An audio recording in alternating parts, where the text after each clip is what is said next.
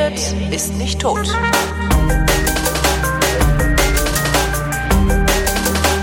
Willkommen zum Geschichtsunterricht einer Koproduktion von Vrindt und D-Radio Wissen und von D-Radio Wissen zugeschaltet, wie immer, Matthias von Hellfeld, Redakteur und Historiker. Hallo Matthias. Ich grüße in die Runde und freue mich. Thema heute, Oliver Cromwell, über den ich genau gar nichts weiß, außer dass Monty Python mal ein Verballhornungslied über ihn gemacht haben, woraus ich schließe, dass er ein beliebtes Ziel für britische Satiriker ist. Äh, warum Was wir jetzt leider ja, was wir jetzt leider nicht spielen dürfen, ja. vermutlich mal aus Urheberrechtsgründen, ähm, weil das dann für dich zu teuer wird. Aber genau. jeder, jeder mag es googeln. Genau, es heißt Oliver Cromwell, genau. Da siehst du. Also äh, Oliver das? Cromwell. Wer ist das? Genau. Ja, das ist ein, ein sehr ähm, umstrittener Mensch, ein ähm, Bürgerkriegsheld einerseits, ein Revolutionär andererseits, teilweise auch ein bisschen ein Diktator, jemand, äh, der die Krone stürzte, um dem Parlamentarismus äh, den Weg zu weisen, jemand, der offenbar in der englischen Geschichte für die Menschen heute in England noch immer eine große Bedeutung hat. Und das kann man daran ablesen. Im Jahr 2002 hat die gute alte BBC eine Umfrage gemacht unter den äh, Engländern und hat gefragt, wer sind denn wohl die 100 bedeutendsten Personen unserer Geschichte, also der britischen, der englischen Geschichte. Und da landet auf Platz 10 Oliver Cromwell. Aha. Das fand ich schon relativ erstaunlich. Genauso erstaunlich finde ich, dass vor dem äh, Westminster, also vor dem House of Parliaments, äh, steht eine große Statue von Oliver Cromwell. Das heißt, der Mann ist sozusagen in unmittelbarer Nähe des Parlamentarismus oder der Städte des Parlaments ähm, ein integraler Bestandteil der britischen, äh, eng, englischen britischen Öffentlichkeit. Das heißt, er ist tatsächlich integriert in dieses Land und äh, das, obwohl äh, seine Person und seine Geschichte und das, was er ausgelöst hat, eben doch sehr äh, umstritten ist sozusagen und ähm, auch für viel Nachdenklichkeit sorgt. Aber andererseits eben hat er auch dadurch, dass äh, durch das, was er gemacht hat, eben tatsächlich den Parlamentarismus, selbst wenn er das vielleicht gar nicht so wollte, in der langfristigen äh, Perspektive tatsächlich den Weg geebnet. Und ähm, also das ist schon ein, eine Figur, die ähm, zu sehr viel Nachdenken Anlass gibt. Mir, mir ist gerade tatsächlich zum ersten Mal aufgefallen, dass es natürlich auch immer eine Aussage ist, wohin ein Denkmal gestellt wird. Unbedingt. Unbedingt. Wieder, äh, wieder was gelernt, direkt zu Beginn der Sendung. Ähm, du sagtest gerade Bürgerkrieg. Ähm, die Briten hatten einen Bürgerkrieg? Ja, äh, und zwar ganz mächtig. Äh, wir müssen jetzt einen kleinen Sprung zurück machen in die Mitte des 17. Jahrhunderts. Mhm. Da wird vielen von uns einfallen, das Ende des Dreißigjährigen Krieges mit dem Westfälischen Frieden äh, in Osnabrück und Münster unterschrieben und so etwas wie ein erster Versuch, eine Art KSZE in Europa zu machen, also eine europäische Friedensordnung, die von den Großen äh, garantiert wird durch Anerkennung der Grenzen, durch Anerkennung der unterschiedlichen Befindlichkeiten und der unterschiedlichen Interessen. Hat nicht so richtig gut funktioniert, aber war eben ein erster Versuch. Und das Erstaunliche ist sozusagen, dass ähm, auf der einen Seite, nämlich in Frankreich, als vielleicht auch Ergebnis, als Reaktion, als Folge dieses wahnsinnigen Krieges, der 30 Jahre lang über Europa kam, ähm, das dann entstanden ist, was wir heute den Absolutismus nennen, also die absolute Alleinherrschaft eines Königs, mhm. ähm, der für sich alleine genommen regierte und äh, machen konnte, was er wollte. Und auf der anderen Seite, nämlich in England, und damit sind wir jetzt gleich bei Oliver Cromwell, das krasse Gegenteil, denn dort setzte sich tatsächlich das Parlament durch, also der Parlamentarismus. Und ähm, das, obwohl auch in England dieser religiöse Konflikt schwelte, der irgendwann einmal am Anfang des Dreißigjährigen Krieges gestanden hat, nämlich die Frage, ob Protestanten, also die Luther-Nachfolger und Katholiken, also die alte römische Kirche, ob die sozusagen gleiche Rechte haben könnten in Europa, ob also überall die Menschen sich selbst entscheiden dürften, welcher Religion sie angehören wollen oder ob das eben nicht so ist, sondern äh, und dass man da, um, um das wieder zurückzudrehen, sozusagen eine Rekatholisierung durchzuführen, eben den Protestantismus wieder zurückzudrängen oder verbieten, sogar zu verbieten oder ihn als christliche Konkurrenzlehre auszuschalten. Häresie. ja, ja, und ähm, das war schon ziemlich brutal und ähm, also jetzt ein kleiner Sidekick bei, äh, bei diesem Thema, wer irgendwie da mal Lust zu hat. Es gibt ähm, wirklich viele, viele Berichte über die äh, Zeit zwischen 1618 und 48 in kleineren und größeren deutschen Städten, wie das da ausgesehen hat. Dieser Krieg tobte vor allem eben in Deutschland und hat dort auch die entsprechenden Spuren hinterlassen. Mhm. Das aber wirklich nur am Rande. Gucken wir mal nach England. Dort gab es eben auch diesen religiösen Konflikt. Ähm, in England standen sich ähm, die sogenannten Puritaner gegenüber. Die Puritaner sind radikale, ähm, dem Calvinismus anhängende Christen. Calvinismus ist eine Spielart der Reformation, sehr viel drastischer noch und sehr viel radikaler. Und den Puritanern gegenüber stand die anglikanische Kirche, also das, was wir heute auch noch kennen in England, die Church of England. Und diese Church of England ähm, erkannte seit 1531 den Papst in Rom nicht mehr als ihr Oberhaupt an weil, und da kommt die berühmte Geschichte hinzu, weil nämlich der damalige Papst die Ehe von Heinrich dem Achten, dem englischen König, nicht annullieren wollte. Mhm. Daraufhin hat er einfach gesagt, wenn du das nicht tust, du Idiot, dann mache ich jetzt meine eigene Kirche. Und hat dann auch gleich äh, klargestellt, dass er der Chef dieser Kirche ist, der König von England. Also. So einfach ist das, ne? So, so einfach ist das. Eigentlich hätte hätt man auch früher drauf kommen können. Wir machen uns das heute relativ kompliziert mit unserer Demokratie, aber das ist jetzt auch nur ein Randaspekt. Also der englische König war seit 1531 das Oberhaupt der Kirche, der anglikanischen Kirche und damit standen die Calvinisten, also die radikalen Christen, die so ein bisschen eher der Reformation anhingen, der anglikanischen Kirche gegenüber und da das Oberhaupt der König war, standen sie eben auch dem Staat gegenüber. Kurz zur Verständnisfrage, das heißt, äh, die anglikanische Kirche war praktisch das, was auf dem Kontinent äh, der Katholizismus war. Die, Jetzt in, in, in diesem Machtspiel in dem Machtspiel war es sozusagen die alte Kirche. Ja, okay, genau. Hatte sich schon, hatte sich schon abgespalten vom römischen. Den Katholizismus gab es ja erst sozusagen seit der Reformation überhaupt. Dann ja, hatte klar, sich ja. Urgemeinde Katholiken. Vorher war es die römische Kirche. Und die anglikanische Kirche hatte sich eben aus der römischen Kirche abgespalten, so um die Zeit von Luther herum. Sagen wir mhm. einfach mal 1530. Das ist ja ungefähr die Lutherzeit. Also, wenn man sich gegen diese anglikanische Kirche stellte, dann war man eben auch im Prinzip im Zoff mit dem Staat, weil der Staat diese anglikanische Kirche war. So, und in genau dieser Situation befanden sich die Puritaner und äh, 1642, ähm, also ungefähr mit dem Ende auch des Dreißigjährigen Krieges äh, gab es eben einen Konflikt äh, zwischen dem englischen ähm, Regierungssystem und dem englischen König Charles I. Jener Charles I. stammte aus dem schottischen Haus der Stuarts, also ah. ganz berühmt, und herrschte eben sowohl über England als auch über Schottland und Irland eben durch Personalunion. So, und jener Charles war so ein Typ, der wollte eben genauso wie in Frankreich dann später von Gottes Gnaden herrschen. Er wollte also als absolutistischer König anerkannt werden und hatte mit dem Parlament und all diesen lästigen Dingen eigentlich überhaupt nichts am Hut hatte aber das Problem, dass seit 1215 durch die Magna Carta in England festgelegt war, dass jedenfalls ein Teil der Entscheidungen des Königs an die Mitwirkung der Adligen, der Barone, der Earls und der Lords gebunden war. Wir erinnern Wenn, an die entsprechende Ausgabe ähm, von Vrind Geschichtsunterricht und eine Stunde History aus dem letzten Jahr. Siehste. Jedenfalls, äh, da war er dran gebunden und damit geriet natürlich permanent in, äh, in Konflikte und er verstieß andauernd gegen die berühmte Habeas Corpus Akte. Mhm. Jetzt kommt die kleine Frage, was das wohl ist. Ich sage dir einfach, kommt aus dem Lateinischen, ist ein mittelalterlicher äh, Verhaftungsspruch und heißt übersetzt, du hast den Körper oder du sollst den Körper haben und dann ihn vorführen. Und zwar einem Haftrichter. Also das, was mhm. heute auch passiert, also die Habeas Corpus Akte gilt heute noch. Äh, heute ist sie natürlich sehr viel strenger gefasst als damals. Damals hieß es, du musst innerhalb von drei Tagen einem, einen Verhafteten einem Richter vorführen, der dann entscheidet, was mit dem Verhafteten passiert. Ob er in U-Haft kommt, ob er äh, freigelassen wird, ob ein Verfahren eröffnet und so weiter. Für, damalige, für die damalige Zeit erstaunlich modern. Ne? Ja, das ja. Äh, will man wohl sagen. Also die Magna Carta ist tatsächlich eine der Gründungsurkunden von äh, Parlamentarismus und Demokratie. Und mhm. dazu gehört eben auch die Habeas Corpus Akte. Und ähm, er, äh, also Charles I. verstieß da andauernd gegen und ähm, er regierte, man kann das fast sagen, im Prinzip gegen das Parlament. Und das führte eben dazu, dass ähm, äh, irgendwann musste er eine Petition of Rights unterschreiben, äh, also die Feststellung sozusagen, welche Rechte das Parlament hat.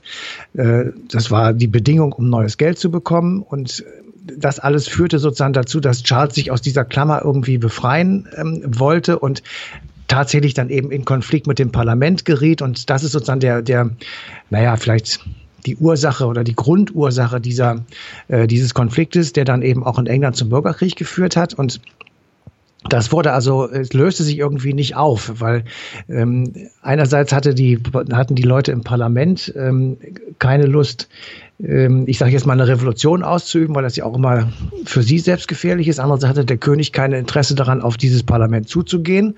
Und es gibt ja auch noch ein paar Konflikte, die beide zusammen lösen mussten. Zum Beispiel, und das war dann wieder so ein kleiner Auslöser äh, in Irland. Dort gab es also Krawall zwischen der katholischen Bevölkerungsmehrheit und den protestantischen Ansiedlern, die aus England rübergekommen sind. Und äh, das funktionierte weder hinten noch vorne. Und das Parlament. So alt ist dieser Konflikt. Naja, Katholiken und Protestanten haben sich äh, über Jahrhunderte überall auf der Welt, wo sie aufeinander kamen, gekloppt. Ja, aber das, eben das, das, also Nordirland ist ja heute noch ein Thema. Also heute im Sinne von bis vor wenigen Jahrzehnten. Natürlich, ist klar. Es wird jetzt auch wieder ein Thema beim oh, Brexit. Ja, oh, oh, Natürlich, also oh. es ist noch lange nicht vorbei. Don't get me ähm, started. jedenfalls, das Parlament hatte also die Überlegung, ähm, also weißt du was, wir schicken da jetzt eine Armee hin und dann äh, machen wir den Aufstand platt. Aber das hatte eben einen Haken, denn die Armee unterstand dem Befehl des Königs und die äh, Abgeordneten befürchteten eben nicht zu Unrecht, wenn sie also jetzt, ähm, ich sag mal, dem König noch eine Armee geben oder eine größere Armee geben, dann könnte er diese Armee eben auch gegen sie selbst einsetzen. Und ähm, dann wäre sozusagen die Idee, in Irland einen Aufstand zu unterdrücken, würde sich dann gegen sie wenden. Und da haben sie gesagt, das können wir irgendwie nicht machen und haben sich dann zu etwas durchgerungen, was einen sehr süßen Namen trägt, nämlich eine große Remonstranz zu machen. Eine große Remonstranz. Das, bedeutet, sind, das ist dieses Schmalzgebäck, ist das, ne? Remonstranzen, ja. genau. Also ähm, im, im englischen ähm, 17. Jahrhundert hieß es, äh, eine Auflistung ins Parlament einzubringen, und zwar sämtlicher Verfehlungen des Königs. Oh.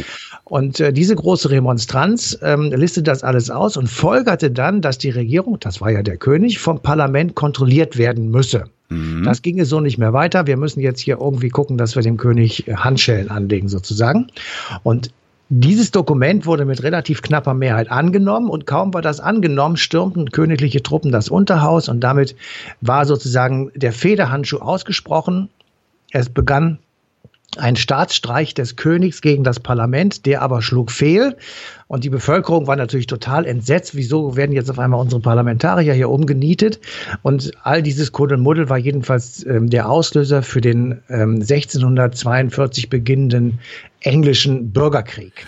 Das heißt, das Parlament war auch oder der Parlamentarismus war in der Bevölkerung auch beliebt. Also die hatten dieses äh, äh der König ist der Herrscher, das hatten sie schon nicht mehr so verinnerlicht wie naja, in anderen Ländern ja, also wir sollten das nicht mit heutigen Kriterien versuchen zu äh, äh, begreifen. Mhm. Ähm, sie hatten sich schon daran sehr gewöhnt. Sie, sie hatten ja auch was davon. Also diese Habeas Corpus Akte beispielsweise schützte sie vor Willkür. Äh, du musst dir das so ja. vorstellen, noch weiter zurück im alten Griechenland, da waren die Leute der Willkür von irgendwelchen Polizisten, sage ich mal, ausgesetzt, weil sie gar nicht wussten, welche Taten unter Strafe standen oder nicht. Dann hat man die Sachen veröffentlicht und hat gesagt, pass auf Leute, das sind die Gesetze, die gelten hier. Die stehen jetzt hier auf dem Hof und die könnt ihr euch alle angucken. Ja. Da wusste man, okay, wenn ich was klaue, dann gehe ich drei Tage in Bau oder irgendwie sowas. Mhm. So, damit war klar, dass wenn ich das tue, gehe ich das Risiko ein. Gleichzeitig aber war auch klar, dass ich auf keinen Fall vier Tage in den Bau gehe, sondern wirklich nur drei, wie es da steht. Mhm.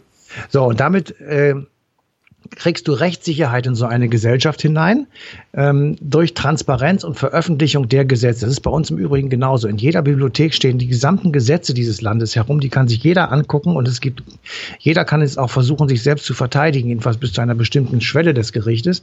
Also unsere Gesetze sind öffentlich und eben auch die Strafen, die darauf stehen und jeder kann sich ein Bild machen und jeder kann sich darauf berufen, berufen dass er nicht mehr bestraft wird als das, wie es eben im Gesetz festgelegt ist. Mhm. So, insofern kann man schon sagen, dass die Bevölkerung ähm, einen großen Vorteil davon hat und es entsprechend natürlich auch, ähm, ja, wie sie soll verteidigen wollte und natürlich auch äh, sagte, das äh, kommt gar nicht in Frage, dass der König das jetzt zurückdrehen will.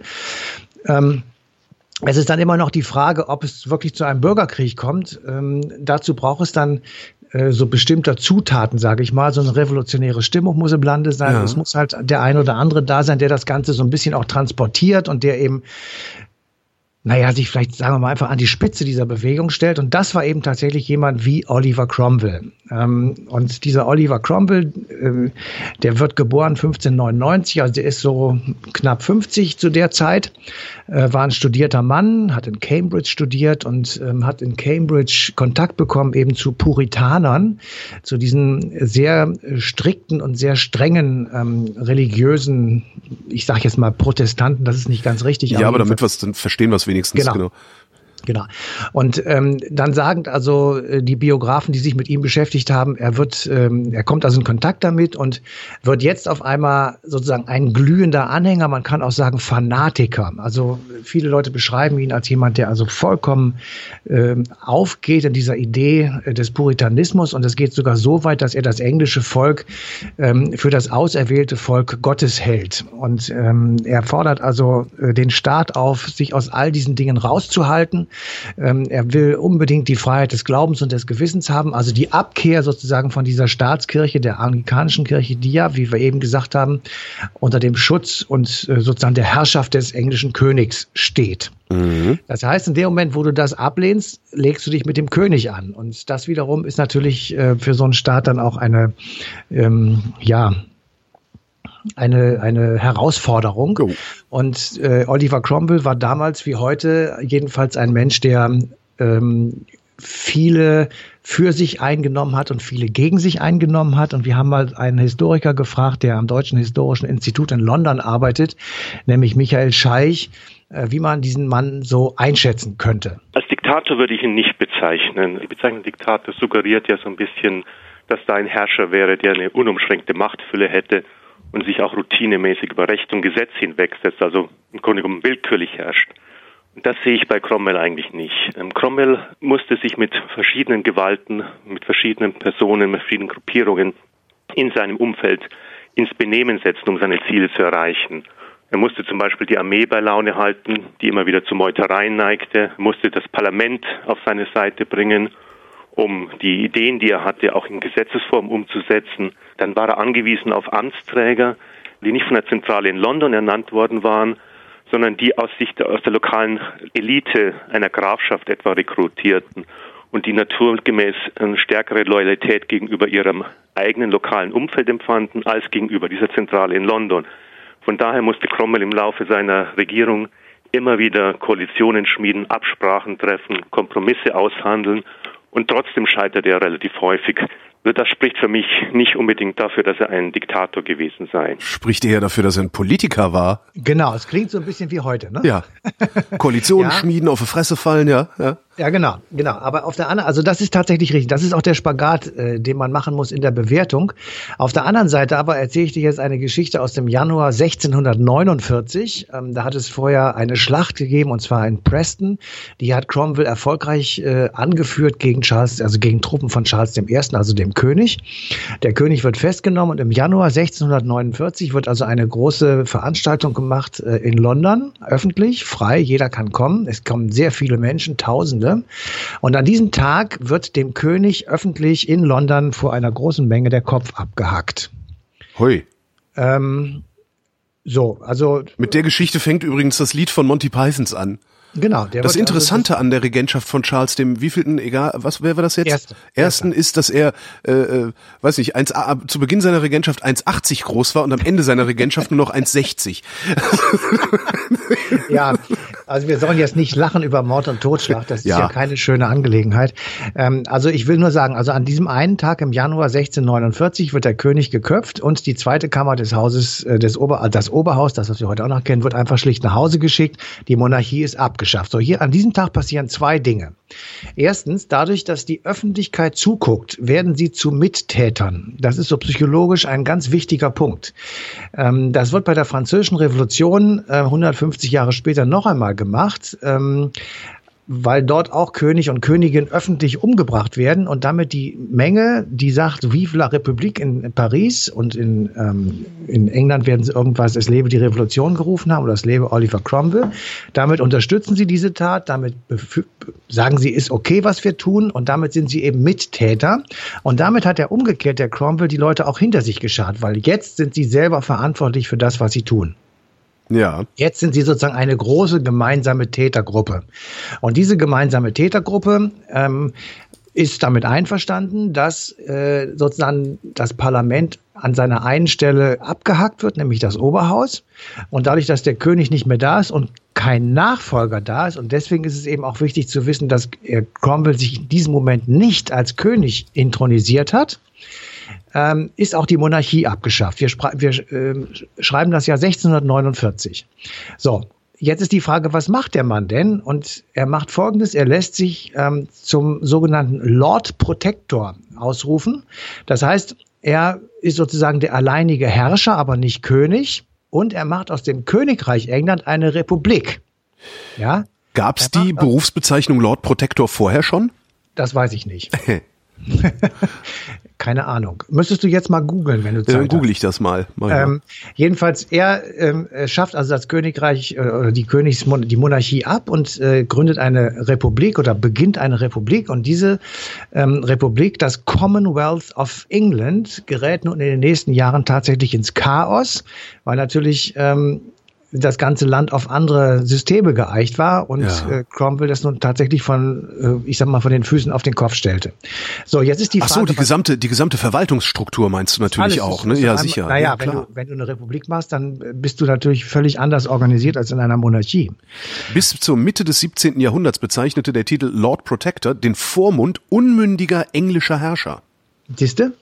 Das ist ganz interessant. Äh, das heißt, er hat sich selbst als Vormund ähm, ja eigentlich des unmündigen Souveräns gesehen, der ja noch nicht ja, doch, der war ja schon tot, aber der wird bestimmt Kinder gehabt. Nee, ich meine den Souverän im Sinne des Volkes. Also das, das Volk als Souverän war äh, zu dem Zeitpunkt unmündig. Wahrscheinlich hat er sich das da so irgendwie zusammengereimt. Ne? Ja, also äh, vielleicht wird er auch, auch später so genannt, das kann ich dir jetzt ehrlich gesagt gar Alles nicht klar. so genau sagen. Was also was was wichtig ist einfach nur dieses Commonwealth heißt ja, wenn du es wirklich ähm, ganz einfach übersetzt, Gemeinwohl. Ja. Ja, Gemeinwohl ist angelehnt tatsächlich an Res Publica aus der ähm, alten römischen Antike 500 vor Christus entsteht das. Also die Zurückgabe der Verantwortung für die Angelegenheiten der Öffentlichkeit mhm. in die Hände des Volkes. Mhm. Ja? So, das ist Republik. Und ähm, diese englische Republik, also Commonwealth of England, ähm, wird also durch diesen Bürgerkrieg etabliert. Und das Ganze wird jetzt nur noch durch das Unterhaus regiert. Also das Oberhaus ist nach Hause geschickt, das Unterhaus regiert alleine als das Parliament of England. So, und dieser Zustand mit sehr viel ähm, Schwierigkeiten und Aufs und Abs, der dauert bis 1660 ähm, und markiert sozusagen eben diese Zeit äh, zwischen Revolution und Ende dieser Revolution, also ungefähr 10, 11 Jahre. Wie ist denn das Oberhaus dann wieder zurückgekommen? Naja, also ist, ähm, wenn wir jetzt einen Sprung sozusagen machen und äh, nach Cromwell schauen, was weil, weil eigentlich ist ja eine geile Idee, den Adel rauszuhalten, ne? Gar nicht, finde ich nee? gar nicht. Nee, dann wäre ich ja. Ja, weil du.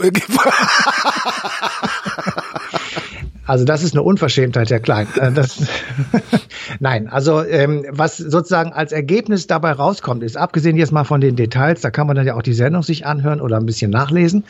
Ähm, es endet hat oder es mündet diese Revolution und dieses Hin und Her und dieser Bürgerkrieg und diese ähm, das Ankratzen der Monarchie und dieser Versuch äh, die Entscheidungsmacht an das Volk zurückzubringen mit vielen Mitteln, die man nicht gut heißen muss, aber jedenfalls der Versuch ist ja da. Der mündet eben 1689, also nachdem Oliver Cromwell schon gestorben war, ähm, in der Bill of Rights. Und die Bill of Rights, die ist nun tatsächlich die Gründungsurkunde des europäischen Parlamentarismus, weil die Bill of Rights zum allerersten Mal schriftlich festhält im Jahr 1689 ähm, die Rechte des Parlaments.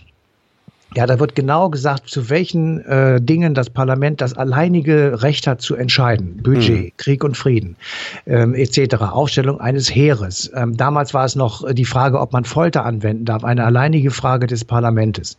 Wird dem König aus der Entscheidung weggenommen, ins Parlament hineingelegt und was eben auch extrem wichtig war, Parlamentarier werden immun. Das heißt, wenn du als Parlamentarier in einer Rede vor dem Parlament dich über den König aufregst und sagst, der ist ein Scheißkerl, der hat Fehler gemacht, dann kannst du deswegen nicht belangt werden, weil du eben Immunität genießt, genauso wie es bis heute ist. Außer, außer unter Erdogan, ja. Ja, ne, ich sage ja, ich schränke das ein, meinetwegen hier in der EU. oder von mir ist auch nur in Deutschland oder in Berlin, ist mir egal. Jedenfalls das Prinzip gilt ja mhm. und äh, wird ja auch bisher jedenfalls, soweit ich weiß, eingehalten. Äh, eingehalten.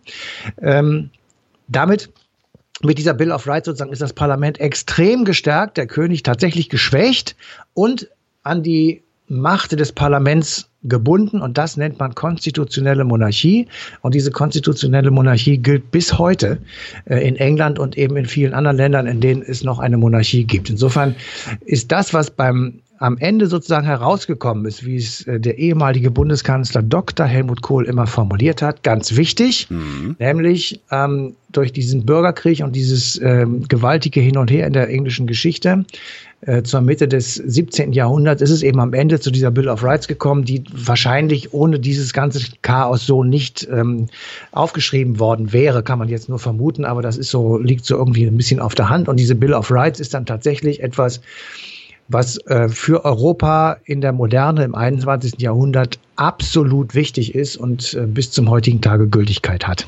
Was ich nie so richtig verstanden habe, ist, wozu macht man eine konstitutionelle Monarchie? Also welche Rolle spielt der Monarch da noch?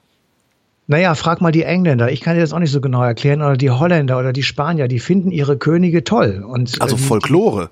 Ja, also es ist ein bisschen Folklore, das ist ein bisschen Gemeinschaftsgefühl, das ist ein bisschen äh, Mutter-Vater-Gedanke, das ist so ein bisschen Elterngedanke, wir beschützen euch, wir sind eine Gemeinschaft, wir, wir über alle Grenzen hinweg, ob schwarz, ob weiß, ob links, ob rechts, ob gelb, ob grün.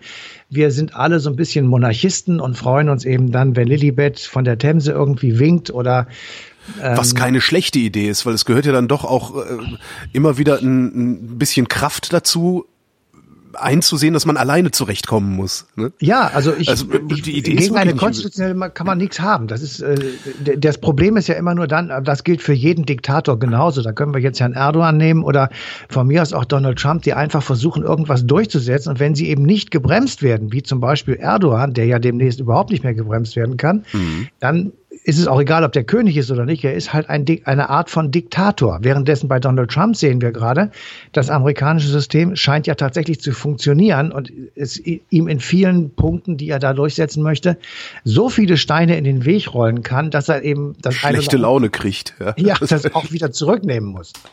Ähm, das heißt, in, in so einer konstitutionellen Monarchie hat der Regent überhaupt keine Möglichkeit, was zu machen, also politischen Einfluss zu nehmen, beziehungsweise irgendwas zu verhindern oder durchzusetzen setzen, es sei denn, er adressiert das Volk unmittelbar, oder? Das heißt, wenn Elizabeth äh, von England sagen würde, die Sache mit dem Brexit ist falsch, liebe Untertanen, bitte lasst es, würden sie es wahrscheinlich nicht machen?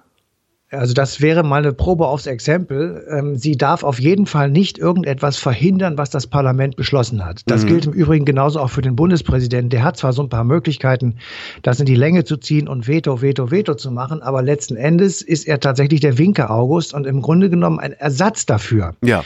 Ähm, das ist jemand, der soll kluge Reden halten. Das ist ja im Übrigen auch immer so gewesen. Also die Bundespräsidenten haben zu vielen Dingen sich geäußert und haben mitunter bahnbrechende Reden gehalten und tatsächlich die Stimmung im Volke beeinflusst. Ja. Ähm, das kann natürlich Lilibet von der Themse auch sehr gut machen, keine Frage. Und wenn du dann natürlich ähm, eine Monarchin bist, ist wahrscheinlich dein Wort noch wesentlich gewichtiger.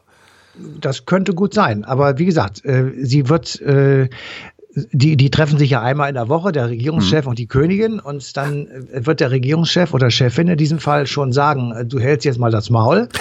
ähm, so ähnlich. Es gibt eine sehr schöne Geschichte, die Tony Blair mal erzählt hat.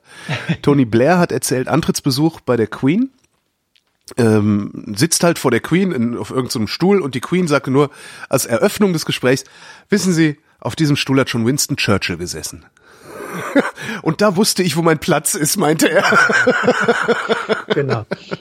Nein, aber nochmal, äh, nochmal, konstitutionelle Monarchie bedeutet, die Macht liegt im Parlament, an, in ja. der Konstitution, in der Verfassung. Und ja. das ist auch richtig so. Und ja. dieses Parlament wird vom Volk gewählt, währenddessen der König nicht vom Volk gewählt wird. Mhm. Also, es gibt äh, klare, klare Regeln und da muss er sich dran halten. Wenn er das nicht tut, dann äh, besteht sicher die Möglichkeit, ich weiß es jetzt nicht genau, ich fantasiere das jetzt mal, also auch in England irgendwie was gegen Lilibet zu unternehmen. Aber das tun die ja gar nicht. Nö. Äh, keiner der ähm, europäischen Könige wird irgendwie sich in die aktuelle Politik durch Macht einschalten. Er wird versuchen zu äh, beeinflussen vielleicht. Er wird bestimmte Gesten machen, mhm. besucht mal diese Fete oder jene Fete, empfängt mal diesen Staatsgast oder jenen Staatsgast und so weiter. Das wird er machen, aber er wird nicht äh, tatsächlich per Äußerungen sich ähm, in irgendwelche tagespolitischen Dinge einschalten. Das äh, habe ich jedenfalls nicht im Ohr und ich glaube nicht, dass es bisher passiert ist. Es ergehen zum Ende dieser Folge zwei Hinweise. Erstens, wir haben überhaupt keinen Geschichtsunterricht zur Magna Carta aufgenommen. Das scheint ein Gespräch gewesen zu sein in einer unserer Europasendungen, was ich falsch das kann auch gut sein. Ich bevor, bevor jetzt ja. alle irgendwie anfangen, wie willst du zu suchen auf der Webseite, gibt's nicht. Ähm, der zweite Hinweis lautet, die passende Ausgabe, eine Stunde History, erscheint auf D-Radio Wissen am 16. April 2017. Vielen Dank, Matthias von Hellfeld. Bitteschön. Und euch danken wir für die Aufmerksamkeit.